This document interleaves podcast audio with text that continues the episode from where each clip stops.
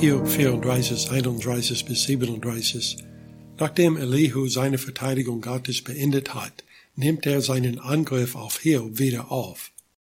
Elihu veranschaulicht zuerst, was seiner Meinung nach ein Mann tun sollte, der wegen Sünde von Gott gezüchtigt wird. Vers 31. Denn zu Gott muss man sagen, ich habe meine Strafe getragen und will nicht mehr verkehrt handeln. Was ich nicht sehe, lehre du mich. Wenn ich Unrecht getan habe, so will ich nicht wieder tun. Elihu dachte, dass Hiob dies tun sollte, aber er fährt fort, indem er Hiob beschuldigt zu denken, dass Gott verpflichtet war, ihn seine Verluste zurückzuzahlen, weil er Einwände gegen die Bestrafung erhoben hatte. Vers 33.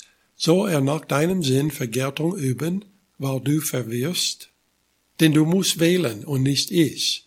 Was du weißt, das rede. Elihu verlangte eine Antwort vom Hiob, wartete aber nicht darauf, dass Hiob etwas sagte. Stattdessen sagte er, dass weise Männer überall mit ihm gegen Hiob übereinstimmen würden, was auch immer Hiobs Antwort gewesen sein mag.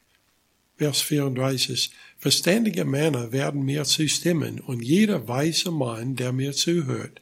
Hiob redet wie ein Unwissender und seine Worte zeugen nicht vom Einsicht. Elihu beendet diese zweite Rede mit der Forderung nach zusätzlicher Bestrafung vom Hiob.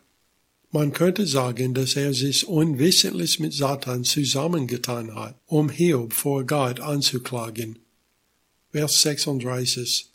O dass doch Hiob fort und fort geprüft wurde, weil er antwortet, wie gottlose Männer antworten. Denn zu seiner Sünde fügte er Frevel hinzu, er verhört uns und redet viel gegen Gott. Lass uns nicht vergessen, dass Hiobs Drangsal eine Prüfung war, und nicht das Ereignis irgendeiner Sünde. Wenn seine Prüfung abgeschlossen ist, wird Hiob tatsächlich aus Gott hervorkommen.